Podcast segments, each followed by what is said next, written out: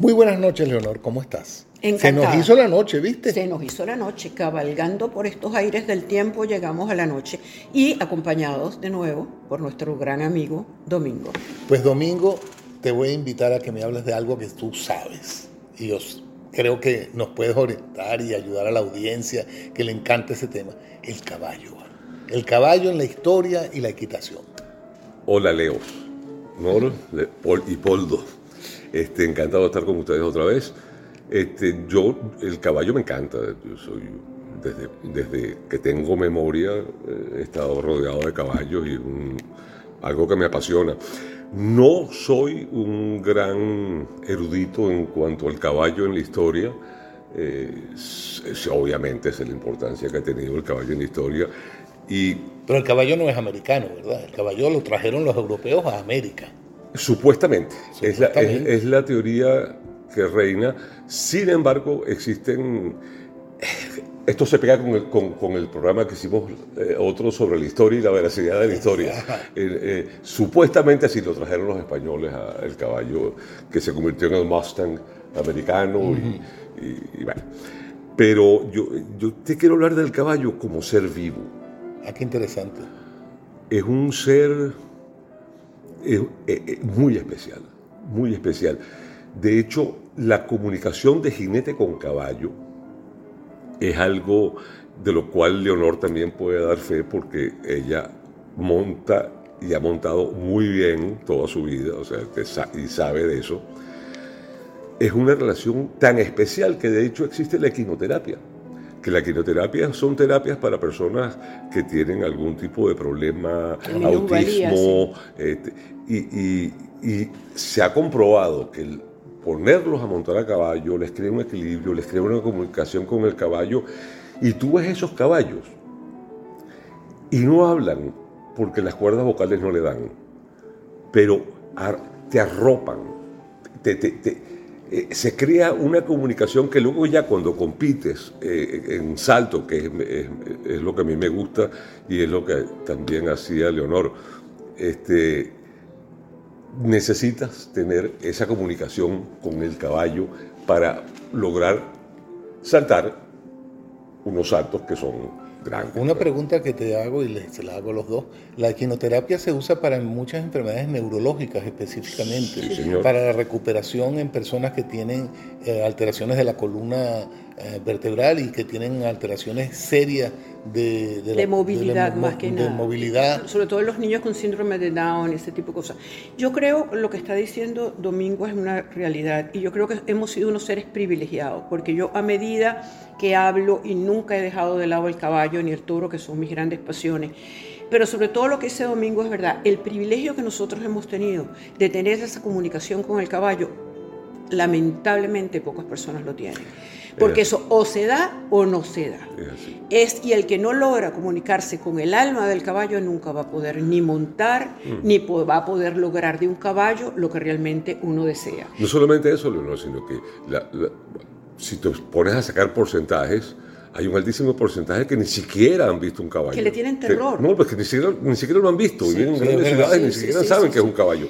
Mucho menos eh, montarlo y, y, ese, ese, es el, el privilegio, el que privilegio nosotros que hemos tenido. tenido. Pero es que sabes que hay que tener una sensibilidad muy aguda y muy especial, más que aguda, para tú sentir, porque como tú bien dices, el caballo no habla, el caballo no ladra, el caballo no emite sonido, el caballo puede estar muriéndose con los dolores más terribles y es incapaz ni siquiera de quejarse o de echarse, sino que está todo el tiempo de pie y tú te, aprendes a entender lo que él está sintiendo por el movimiento de las orejas, por, por lo que él siente. Y yo siempre he dicho, que la mejor comunicación con el caballo se hace a través de su lomo. Él tiene todo un sentido sensorial en el lomo, que todo depende como tú te sientes, como tú te apoyes sobre ese lomo. Él va a entender lo que tú quieres de él. Y se establece una comunicación silente que yo te voy a decir, Domingo, tú que eres torero y que eres ganadero y que has tenido esa virtud de poder ejecutar todo ese tipo de cosas, me imagino que es lo mismo que siente el torero cuando logra establecer esa, ese, ese diálogo silente con el toro y lo logra dominar a través de esa autoridad que no dice, que no, no es a base de grandes gestos, sino de esa energía. Una gran, enorme verdad lo que acabas de decir. Es, el entender en el caso del toro de Lidia, entender a quien te quiere matar. En el caso del caballo es entender a quien te quiere salvar. Pero siempre hay que entenderlo. Eh, eh, o tumbar, porque hay muchos caballos que están con la idea siempre de, liberarse de ti. Sí, bueno. Sí, siempre. Ese es su instinto primario, me van a depredar. ¿Me lo, dices o me lo cuentas como las costillas como las tengo de que me, tumbaron hace dos semanas? pero me van a depredar. El caballo siempre está atento, se me está subiendo el tigre al lomo, me van a matar. ¿Entiendes? Entonces, lograr domesticar esa parte de él y hacerle ver que tú eres su amigo, que tú eres su compañero y que van con un fin común, que es a pasarlo bien los dos, eso es lo que hay que tratar. Yo voy a hacer una pregunta porque, claro, la audiencia se va a preguntar algunas veces de qué caballo están hablando, porque ustedes están hablando del caballo de equitación. Y obviamente hay, hay una serie de, tipos de caballos, como los caballos de, de paso, que son otro concepto también del caballo. Y los caballos que tenemos en la de polo, son, diferentes, son diferentes domas, pero el caballo sigue siendo el caballo. Es el mismo. Pero no, no, no, y, lo que, y el contacto con el caballo sigue siendo Claro, pero yo lo que quiero es que lo digan para la audiencia. No, por supuesto, es que te voy a decir una cosa, es que esto es primario, esto es básico. Tú para subirte un caballo tienes que ponerte ahorcada sobre él. Entonces, por eso que te digo que toda su sensibilidad está en el lomo. Y todo lo que tú vayas a lograr de él se encuentra en el lomo, no en la boca, no en las patas, sino en el lomo. Lo que, lo que tú, fíjate, se monta a pelo, los indios montan a pelo, ¿entiendes? Y luego el dominio, por supuesto, tu, tu, comunicación te ves a, través de la boca y de las riendas y de las piernas, pero es el lomo y eso sirve para el caballo de polo, para el de salto, para el de doma, para el de paseo. El de trabajo para el trabajo, para todos. El trabajo, los caballos que llevan, por ejemplo, una carreta, los caballos que llevan una diligencia. Todos llevan en el lomo algo.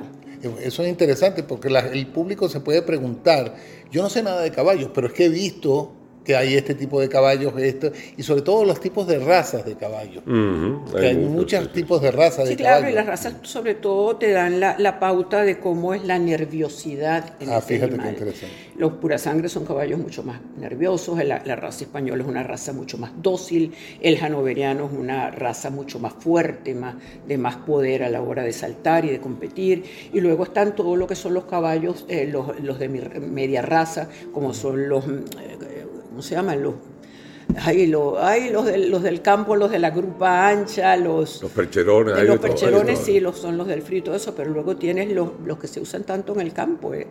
Ya te lo voy a Tú habla que yo te lo digo. No, yo lo que quiero hacer es, para que la gente entienda que esto que estamos hablando nosotros de la comunicación con el animal, inclusive dentro del mismo ecuestre, es muy raro. Es muy raro. Hoy en día existe la, doma por fuerza, la doma por sobreponerse al caballo y amarrarlo y tirarlo, y, no la doma por, por comunicación con el caballo. O sea que, de hecho, existen programas de televisión donde eh, tratan de que la gente entienda que el caballo es un animal vivo y de que entiendan al caballo, de que esto que nosotros estamos hablando como si fuese normal, tampoco lo es. Claro, eh, yo lo que he visto es que, por ejemplo, sobre todo en películas, en films americanos, es que hay una tradición de domar al caballo a la fuerza. Exacto. O sea, que te montan arriba y aquellos hasta que vuelven, lo tumban y se vuelven a montar hasta que el caballo se queda dócil. Exacto. Hoy en día, la mejor manera de dominar un caballo es a través de lo que tú dices, a través de la comunicación interior con el caballo. Pero es muy raro, es muy raro. Se sigue tratando del caballo como una bestia salvaje que hay que doblegar en lugar de entender y respetar sus miedos. y hacerlo sentir, hacerlo sentir seguro. Pero yo, eh, nosotros aquí, eh, donde estamos, eh, con una persona, nosotros tomamos un caballo en base a caminarlo a la mano, enseñarle que él no podía pasar ciertos límites, pero que nosotros estamos para liderarlo y protegerlo.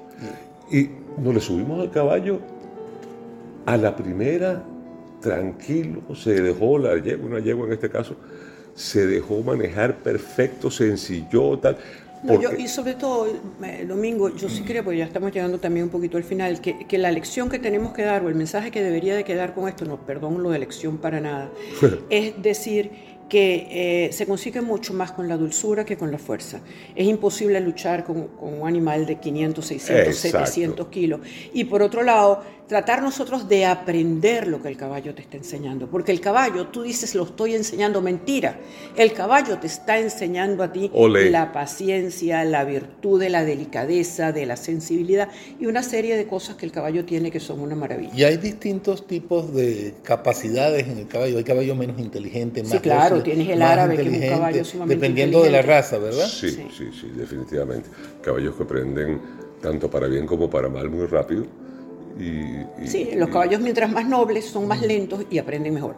Ya tenemos el cuarto de milla. Te estaba hablando del El caballo cuarto de trabajo, milla, sí, que sí. son caballos con una grupa enorme. Yo creo que aquí en España no sé si se conocen tanto, pero es un caballo realmente que, que- que a la hora de Y hay, y hay otra cosa que también la gente debe saber, que eh, la equitación, eh, por más que lo crean elitesca, no es tan elitesca. Porque montar un caballo, obviamente, tú tienes que tener acceso al, al- al- al animal, al caballo.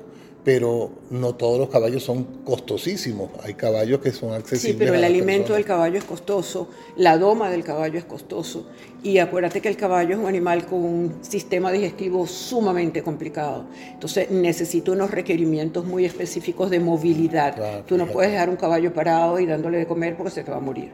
O sea Un que sí- caballo- sí llega a ser sí, elitesco, sí, sí, entonces. Sí, sí, es elitesco. La equitación es, es elitesca, definitivamente. Elitesca para el que lo hace en ciudad, eh, pero es el pan bueno, nuestro, pero que en Europa pan es nuestro de cada día porque trabaja en el campo. Claro, pero aquí, ¿sabes que a mí me llama muchísimo la atención? Porque en Europa casi nadie trabaja con caballos, trabajan con vehículos. Sí, pero el caballo ha sido relegado a otro tipo de cosas. No sé si es por el costo de mantenimiento o por, no sé, no sé. por Bueno, eso lo hablaremos en el próximo y el podcast. horror de la gente que come carne de caballo. Eso me parece horroroso. Pero bueno. Bueno, nos despedimos porque ya llegamos a tiempo. mí. Gracias, Domingo. Porque No, encantado, Gracias encantado de nuevo estar aquí con ustedes y con la audiencia que tienen. Ok, chao.